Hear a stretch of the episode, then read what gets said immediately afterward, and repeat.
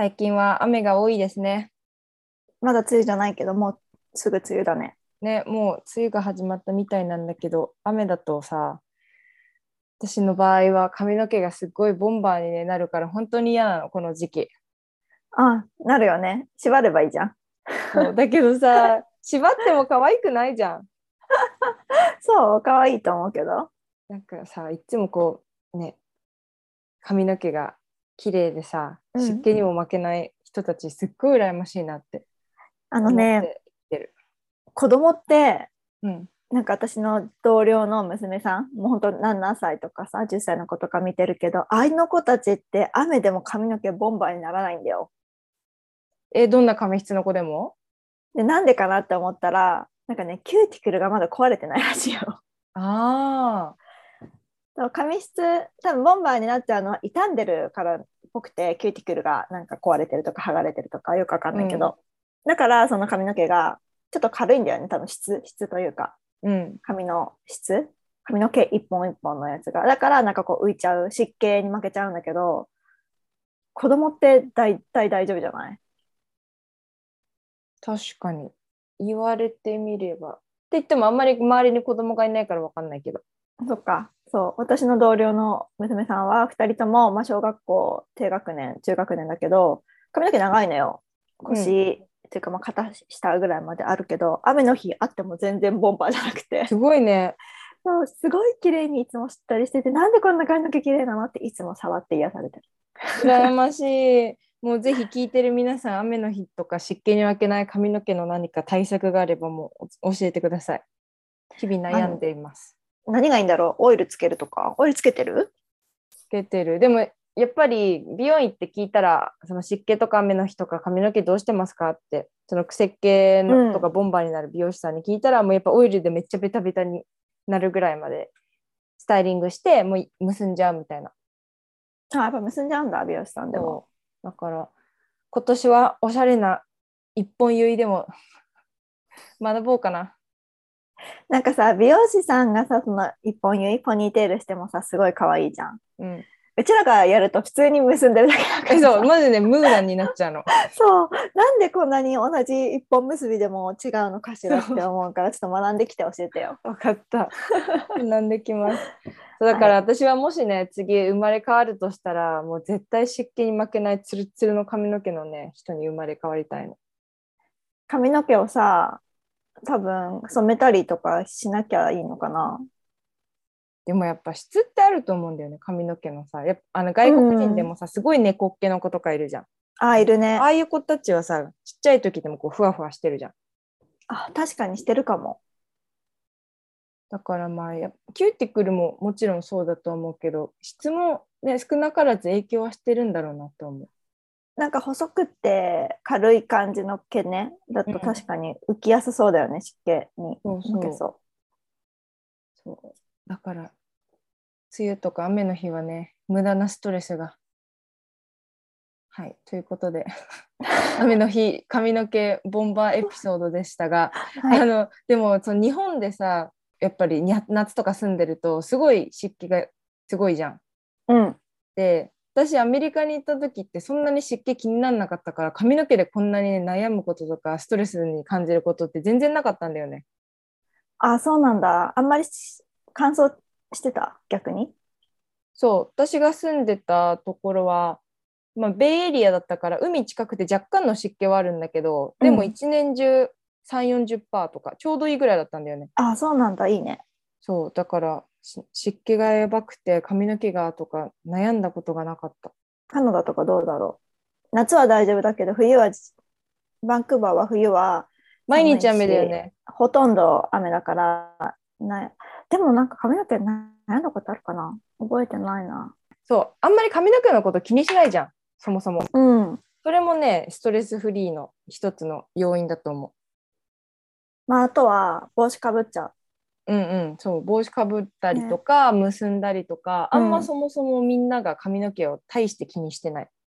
確かにそれはあるかも私は日本にいてもあんま気にしてないけど でも最近さストッパーかけたからさめっちゃ髪の毛ストレスフリーになったね、めっちゃまとまってるよね。そう雨の日でもお風呂上がりでもさファーってなってたけどうん。ストッパーかけたらファーってならなくなってうん。やっ。ぱいい意味あるなって思ったから、もう最終兵器はストッパーですよ。ねえ、私もついにかけてきちゃうかな。うん。で留学行く前にかけたらいいんじゃん。ね。うん。そうしましょう。はい。はい。ということで、皆さんも湿気エピソードがあればとか、対策があれば教えてください。教えてください。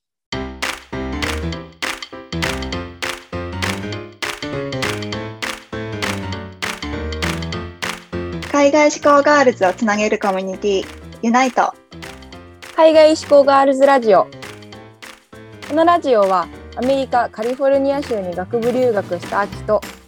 社会人でカナダ・バンクーバーへ留学した予知恵が海外志向の女性に向けて配信中海外留学をしたいけど、何をどこから始めていいかわからない。自分に行けるの？仕事はどうなるの？っていう留学への不安や心配にタックルします。留学から日本に帰国後海外ロスや逆カルチャーショックで日本の生活に馴染めない。目標がわからなくなってしまった。海外留学の経験や英語を活かして自分らしく生きたい女性を応援するチップスをお届けします。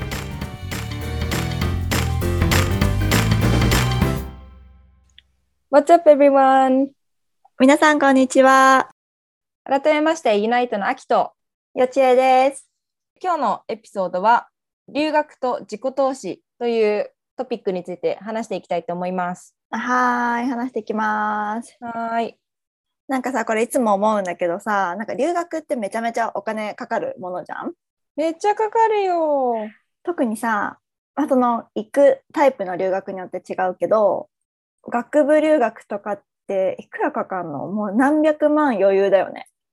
アメリカでも、まあ、学校の地域とか、その私立、公立とかによってまちまちだけど、でも、カリフォルニアの州立大学で1学期で300万ぐらい。1学期？1 ?1 学期っ一て年？ワンセメってこと？忘れちゃった。そやばくない ?1 学期で300万だったらさ何何セメあんの ?3 セメ？う。うんまあ、2攻めかなあ2セメか。ってことは600万年間。そう4年行ったら2400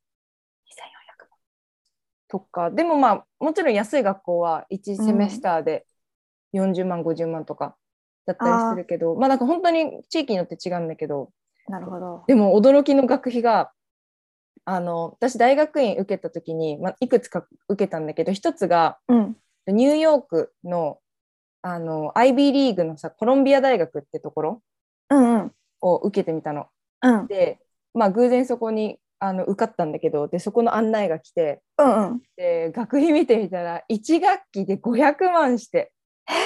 やばいよね。え、っていうか最初に学費知らずに受けたの？あそうだって受かんないと思ってとりあえずうんうん。なんか受けてみようと思って受けたの。あ、でもすごいね。そんなとこに受かるほどの実力がすごい。そうだから受かると思ってなかったからさ、うん。学費のことなんて考えてなかったんだけど、うん。で案内が来たら500万とかって書いてあって。うん。1年で1000万じゃんと思って。うん、しかもニューヨークだから住むところも高いし。そうだよ。家賃とか普通にえ30万とかじゃない？ねコストオブリビングもやばいからこれうん絶対無理じゃんと思って、まあ結局行かなかったんだけどうん。そうだから高いところそういうね超名門みたいな私立の学校だと1年で1000万かかったりするし安いとこだと100万以下で済んだりとかってあるから、うんうん。まあまちまちだけどでもやっぱ学校学部留学するっていうのは本当にお金はかかるなと思った。めっちゃかかるね、そう思うと。なんかやっぱ私は社会人留学だから学部は見てこなかったからその単位っていうのは全然なんだろう。自己投資の金額として全然思ったことないけどうん。それでも社会人留学で例えばこう1ヶ月フルタイムで学校に行く？としたらやっぱ結構かかるよね。多分15とか20学語学学校でさえかかるぐらいやから、うんうん。なんかそれをさ、まあ、1年とか例えばねするとししてもさ 2×12 なんか240万とかするわけだし学校学学校でさえね。うん。でそれでさそこにリビングコストもかかってくるじゃん。うん。で飛行機往復の飛行機代とか保険のお金とかいろいろかかってきてさまあまあなんか500万とか以上はかかって1年間留学するわけでしょ？うん。それってさすごい投資じゃん自分に対して。うん。普通、買い物とかでもさ、うん、100万をまず超えるものにお金使わ使使うことって少ないじゃん。車とか買わない限り。そうだよねだってそう なんか100万超えるものってさ本当車とかさうん。わかんないすごいお金持ちの人はあの素敵な時計とか買うかもしれないけどさ、私は一般庶民だからなんかそういう100万を超えるものを自分の意思でなんか物としてね買うっていうことはその留学以外はしたことがあんまりないからさうん。今考えるとすごいお金もそうだし時間もそうじゃん1年とか2年とかかけて勉強する。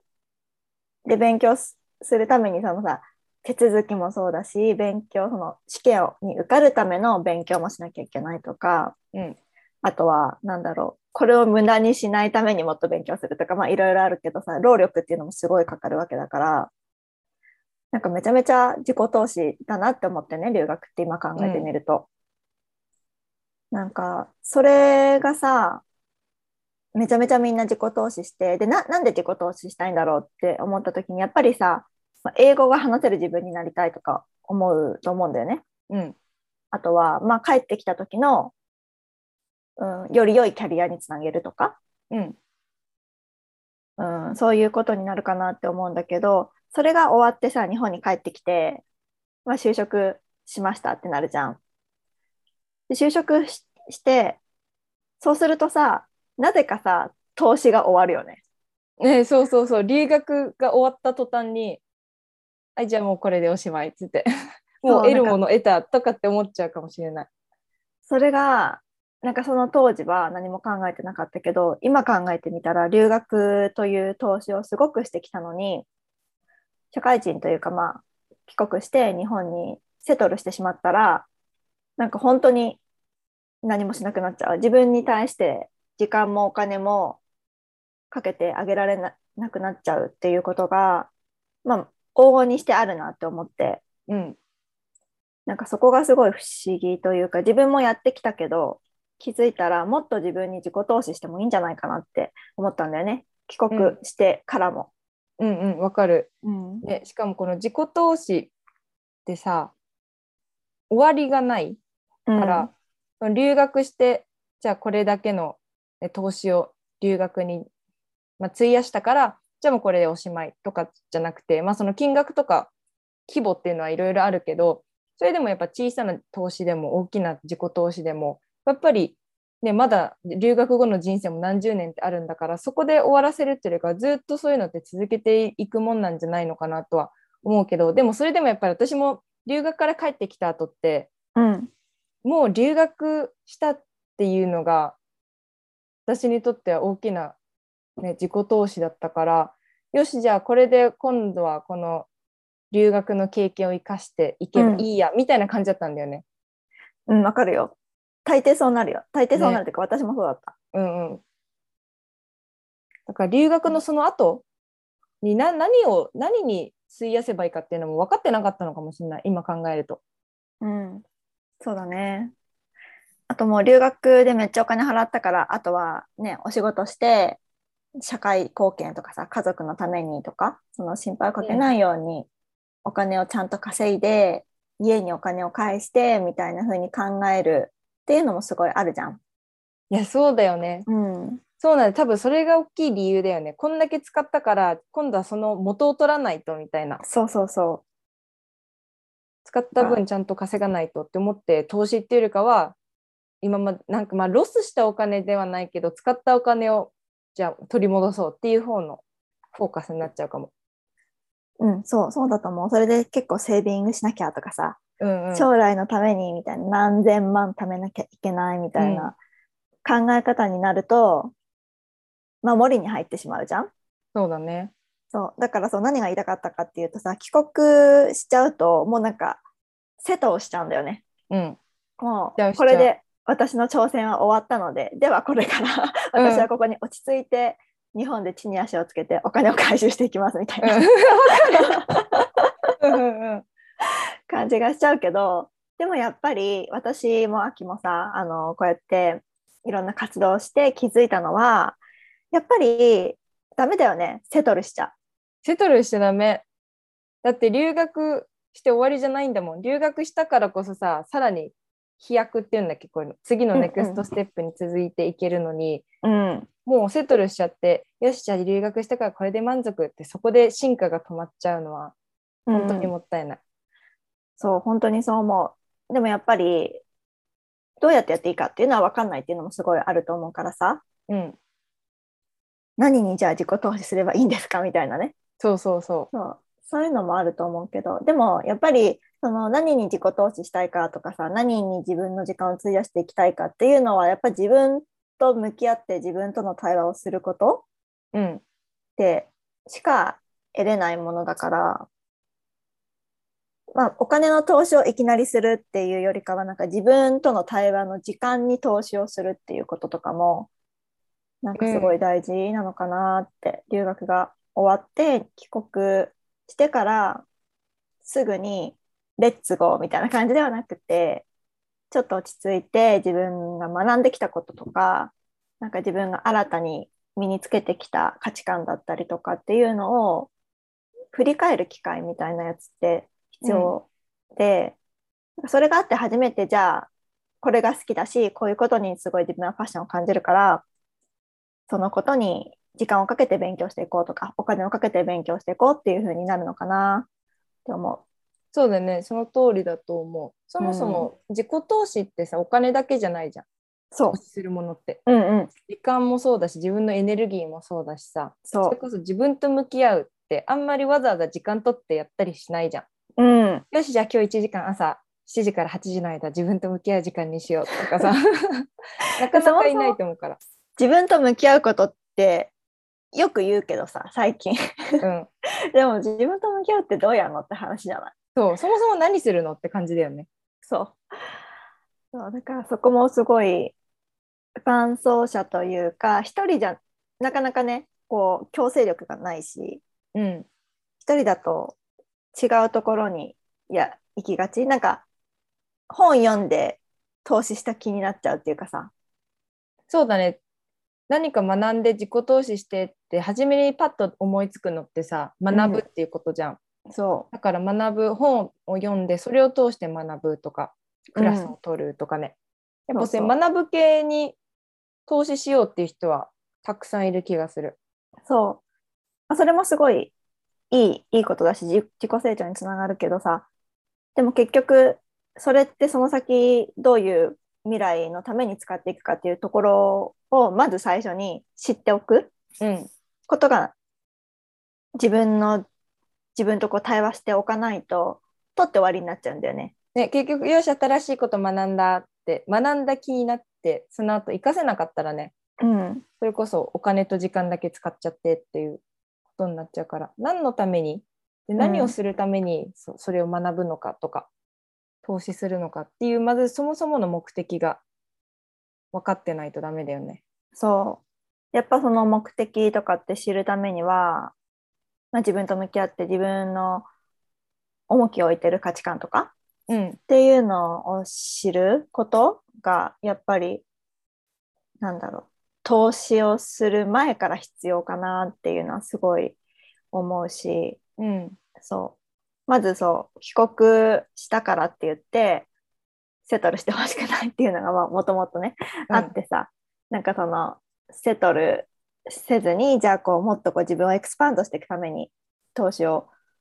やっぱ留学の後もねなんか留学を生かした自分がいるからこそ投資してほしいなってすごい思うしうん、でもがむしゃらに投資するんじゃなくて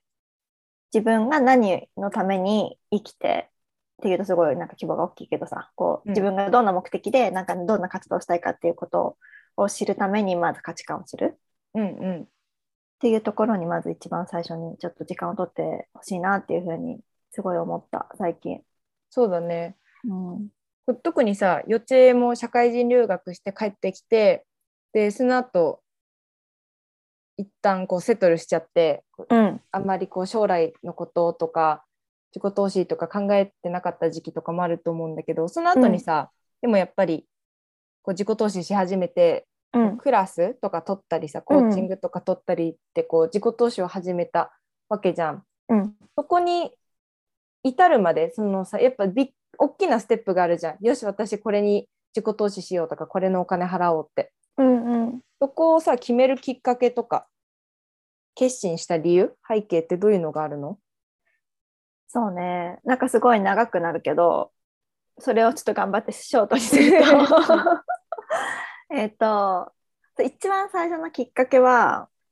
一番一番最初のきっかけはただ単にこう会社の先輩が私がこう落ち込んでるっていうかあんまりこう人生楽しそうじゃないのを見て。なんかこういうなんか私の地元系のイベントがあるからなんか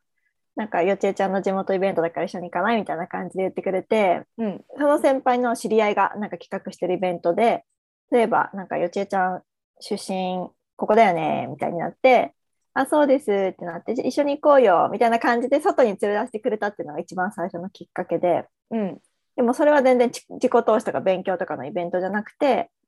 ただ単にこう地域の人と何かを作り上げていくみたいなイベントだったんだけど、うん。なんかそれをやって初めてなんかあのなんだろう。先になんていうの楽しみができたというか未来志向に変わったっていうのがすごい大きくて。ああそれまでは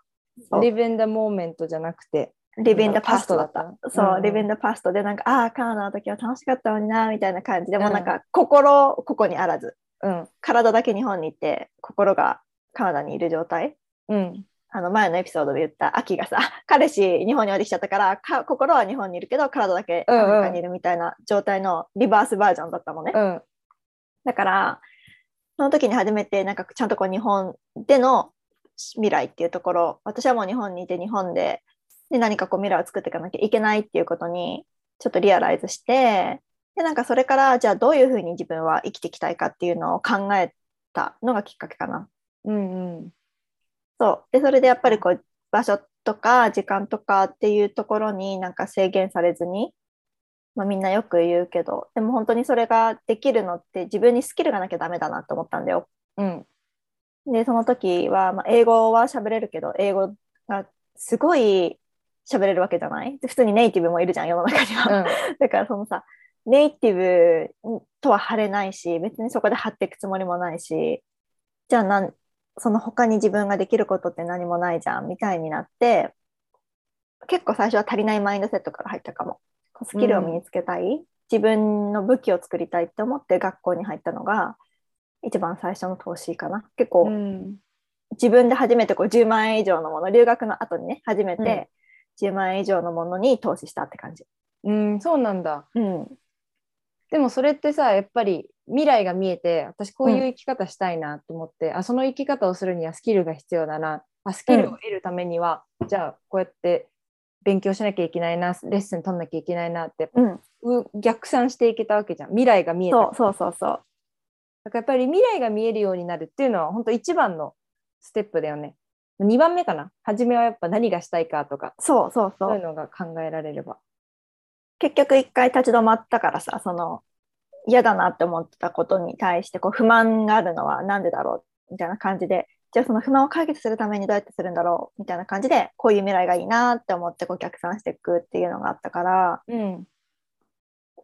そう。未来に何がやりたいかとかどんな自分でいたいかっうんうん。ていうところを知ってでそこにまた投資するきっかけになったかな。うん。そうだね。うん。拡散していく。それは今私も考えるとあやってきたなって思った。うん。秋も帰国してから今のこのビジネスの講座を受けるまでうん。に結構なんか対話自己対話とか多分したのかなって思うけど、うんめっちゃしたかな。でもさ今考えててあ私アメリカいる間に一回初めての自己投資したことあるわって今急にふっと思い出して。へえど何にお金払ったの？えっと、その時は大学院に入る前のそのテスト入試みたいなやつの勉強してた時で。うんうんうん。でやっぱり自分一人で勉強してるだけじゃさダメだったんだよね。うんうんうん、日本でいう予備校みたいな感じとかそういうのあるんだ。そう、まあ、予備校じゃないんだけど、まあ、オンラインで教えてくれる、うんうん。まあ、オンライン予備校みたいな感じなのかな、まあ、そういうのがあって。であそれ使わないとダメだなって思って、まあ、要するに誰かの力とか、うんうん。外の何かを使わないと自分一人じゃ達成できない、まあ、その当時で言うと大学院に受かれない。なって思って、でだからその時も私はちゃんと大学院に入りたいっていうそのゴールがあったから、うん。じゃあそれのためには何すればいいか勉強ししてこういうこれぐらいの点を取らなきゃいけない。じゃあその点を取るためには何が必要かって考えた時に自分じゃ理解できないことを教えてくれる人とかだからそういうのを逆算してってでその、まあ、オンライン塾みたいな,、うんうん。なんか専門でやってるところがあるからそこに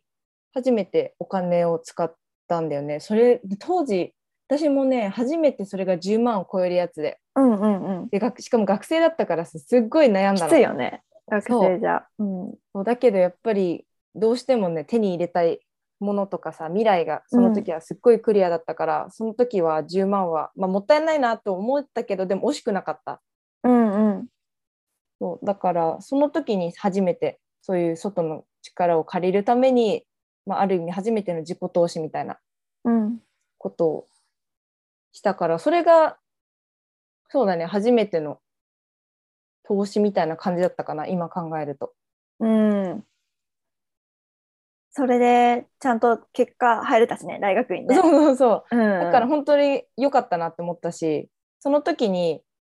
こう何かを得るためにそお金を払ってそれを助けてくれる誰かを、まあ、雇うっていう言い方あれだけどサポートを得ることっていうのはうん全然ありなんだなって思ったから、うん。だからそれでちょっとハードルは下がったかもしれない。あ、人に頼るとか、こう自分への投資をするっていうことに対して？そうそうそうだね。一確かに。回やるとかなりハードルは下がるよね。下がると思う。なんかやっぱりさ、目に見えないものに投資するわけだからさ、特にこう、まあ学習塾とかもそうじゃん。一応、まあ目に見えて、まあこの仕組みとしてはさ、建物とかはあるけど、でも、あの、じゃあ学習塾に入ったからって合格が手に入るかって言ったらそうでもない。うん、わかんないじゃん、それは。だけど、その目に見えないところでのサポートだったりとかさ、その合格っていう結果が得られなかったとしても、学んだことは無駄にならないじゃん。そうそうそだからそこの考え方というか、投資してなんか無駄なものってないなっていうふうに気づくっていうことっていうのはすごい自分の中でも結構、なんて言うんだろう。アイオープニングな考う。うん、え方だったし、わかるわかる。やるまではね、自分がやるまでは何言ってんだって感じだったけど、一回やってみると確かになんか投資に、投資とか、まあ、自分へね、投資してでお金そのギャンギャンブルとかじゃなくて 自分にお金をとか時間をかけること、労力をかけることっていうのって、結局はなんか一番のローローリスクハイリターンじゃん。うん、うん、まさに。そうで、なんか失敗っていうことはないと思ってて、なんか、なんて言うんだろう。もしその思った結果が得られなかったとしても、そこに行くまでのプロセスっていうのは嘘じゃないし、うん、例えばなんか、この間、すすごい前だけど、面白い考え方だなって思ったのが、なんか200万かけてエンジニアの留学みたいなのした人がいてさ、うん。フィリピンに。英語とエンジニアのスキルを身につけるってやつをしてて、で結局なんか全然合わなかったんだって。もうもう2日目から分かんなくなっちゃって。そのうん。エンジニア系のものが。へえで結局そのじゃあエンジニアと英語のスキルを身につけるっていうことには失敗した。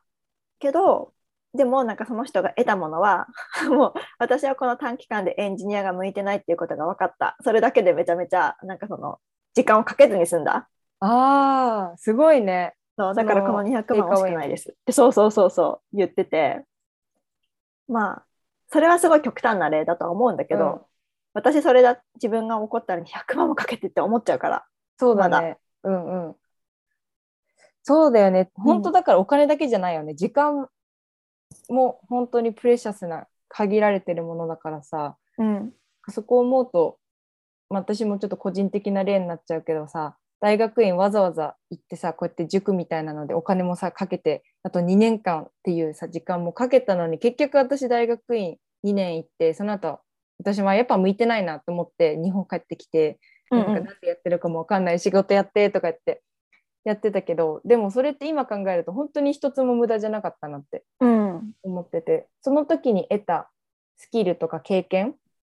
ていうのは今も別のところで本当に生きてるんだよねだからあの時に、まあ、お金ももちろんそうだけどかけたお金と労力すっごい大学に辛かったから、うんうん負の無負の2年間なんていうの？暗闇にいた2年間だったからそれはあってよかったなって思う。じゃなかったら今多分自分は、ね、このユナイトのこととかやってなかったと思うから。うんだからそういう考え方もね大事だよね。お金とか時間とかを投資してあもったいなかったって思ってしまうのかうんいやこれが得られたからよかったって思うか。そう。うん。だからまあ投資は考え方、見方とかだけど、得るものしかないって言ってる人がいたよね。そうだね失うものってそう。あんまりない気がする。まあその時に使ってる時間とかだよね。うん。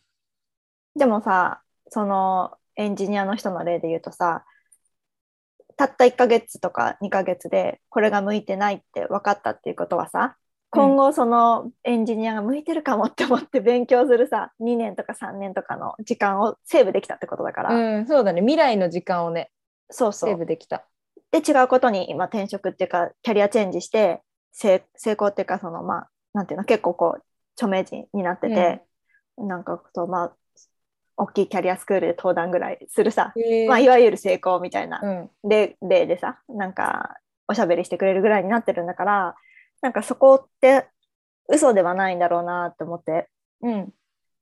なんかだからそう。ちょっと話があっちこっち行っちゃったけどさまとめると、ん。なんか留学には自分自己投資するじゃん。お金と時間と労力をお金をと投資して自分のために投資をするのになんか帰国してしまって帰国してしまって帰国してから、うん。じゃあもうなんかセトルしてお金を 貯めますみたいな のが、うん。私はすごいもったいないと思っているっていう話。うんうん。留学したからこそその時に得た語学力とか経験とかをさらに次のことにそうそう。投資できるからね。それをそうそこで一旦終わらしちゃったらもったいないから、やっぱ次もっと先を見据えてね留学したその後を見据えることあとは自分がどんなことを大切にしててどんな生き方をしたいかっていうのを理解することでうん、もう先に先に進めるように、ね、自分への投資みたいなことを積極的にやっていけたらこうやっぱ何年後何十年後に思い描いてた未来をね、生きていけたらいいなっていうことで私たちも積極的にね今もいろんなこと時間とお金を使って投資しています。労力もね。労力も本当に エナジーめっちゃ使ってるよね。そうそうだねエナジー今一番使ってるかも。そうめっちゃエナジー使ってるけどでもやっぱり先にこう描く未来っていうのがあるからうんそこに向かってドンセトでねそう今このプロセスも楽しんでるしね。そうこのプロセスが楽しめるっていうのがやっぱり一番とは思ねこのプロセスを得て楽しんでからこそうん望んでるものが手に入れられると思うから。う。うんということでそう今日はまあ留学とかあとは自分への、まあ、お金とか時間とか労力を投資するっていうことに関してちょっと真面目なお話をしてみましたが、皆さんいかがでしたでしょうか？皆さんもね留学行ってる人行ってきた人とかいろんな方が聞いてくださってると思うんですけど、なんかこういった自己投資とか自分へのやっぱり投資に関してどういうふうに考えてるかとかなんかそういった感想やコメントもいただけると嬉しいです。はい、えっ、と、お便りは、ユナイトの、えーインスタグラムアカウント、unite.cgmw、または、えー Gmail、unite.cgmw.gmail.com で、いつでも受け付けてます。はい。そして、あ私たちユナイトからお知らせがありまして、えっと、6月11日、ユナイトの日に、えワークショップを開催します。イエーイすごい久しぶりの。そう、ワークショップ11月ぶりのワークショップになります。で、このワークショップで何をするかっていうと、このエピソードでもちょっと話したこう価値観っていうことについてやっていきます。価値観、私たちも、あの、この間のエピソード32で話したんだけど、価値観のワークショップを受けてきて、なんかそれはすごい役に立つなって思ったんですよ。で、あの、まあ、このエピソード前半の方でも話してるけど、価値観を知ることでこう未来の自分っていうのを設定できるっていうところは、まず一番最初の第一歩だと思うので、えっと、そういった意味で、えっと、ユナイトとあと参加者のみんなで、えっと、みんなの価値観を探っていくっていう楽しいゲームをしながらあのやっていくワークショップになります。うん、この、えっと、アクティビティゲームっていうのは参加型になっていて、こう実際にこうシステムを、オンラインのシステムを使いながら、こうゲームをしてこう自分の5つの価値観を探していくっていうものをやっていくんですけど、これがまあ大体1時間とか2時間ぐらいを予定しているので、6月11日の、えー土曜日朝10時から12時に開催する予定となっています。はい、えっと、それでオンラインのシステムを使っていくことになるので、ちょっとリアルタイムで参加していただくことが、あの今回は必須になってきます。なので、まあ、アーカイブは残せないので、えっと、リアルタイムで参加できる人、でもしくはもうちょっと参加したいんだけど、この日がどうしてもダメだよみたいな人がいたら、また別の日程で調整はしたいなって考えているので、ぜひあのお気軽に DM いただければと思います。はい、お願いします。そう。で、このゲームはちゃんとこう、オフィシャルな公式な ものになってるので、そう私たちが作ったとかじゃないんですけど、ちゃんとそういうのを運営している会社がいて、うん。しっかりこうオンラインのシステムを使って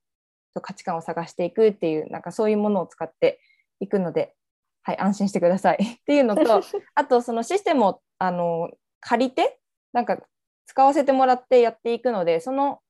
システム利用料っていうのがかかってきてしまうので、今回のワークショップでは、そういったシステム利用料込みで1100円でで参加を、えー受け付けています。はい、えっと、システム利用料かかっちゃうんですけど、あのー実際にこうワークしながら自分で、しかも結構楽しいアクティビティなので、ババ抜きみたいな感じでね、やっていくんで、めちゃめちゃ楽しいし、あんまり堅苦しいものではないと思うので、なんかその気軽に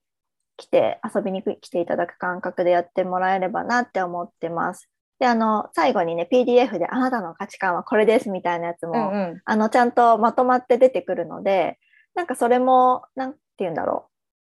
う。後々に見返すときに結構役に立つ今後の軸にもなるかなって思うので、うんまあ、1100円かかってしまうんですけど、全然それぐらいの価値はあるものだと私たちは思ってます。そうだね。私も、その最後の、なんだろう、価値観のやつ残してあるんだけど、うん。数年前にやったやつとかも残してて、やっぱこう見返せると、あ自分の価値観変わったなっていうのとかも分かるし、振り返りできるので、うんそうそういった特典みたいなのもついてくるので、そうぜひ、えーご参加いただければと思います。そうそしてこれはさっき話した、このエピソードで話した自己投資のまず一つになるかなと思うので、うんそう私も何かちょっと自分のためにやってみたいなとか、でもちょっと抵抗があるなっていう人なんかも、まあ、入りやすい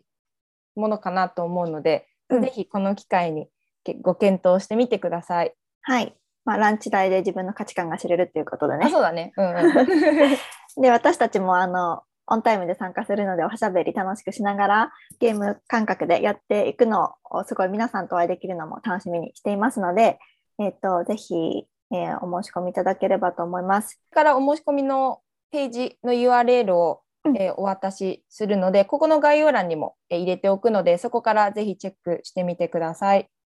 はい。あと、または、まあ、ユナイトの、えーインスタグラム、Gmail、さっき言ったもので、えっ、と、参加したいですって言ってくれれば、それでも全然大丈夫なので、うん何でもご連絡いただければと思います。はい。それでは皆さんのご参加と、あとお話できるのを楽しみにしてます。はい。じゃあ、それでは皆さん、次のエピソードでお会いしましょう。See you next time! バイバイ。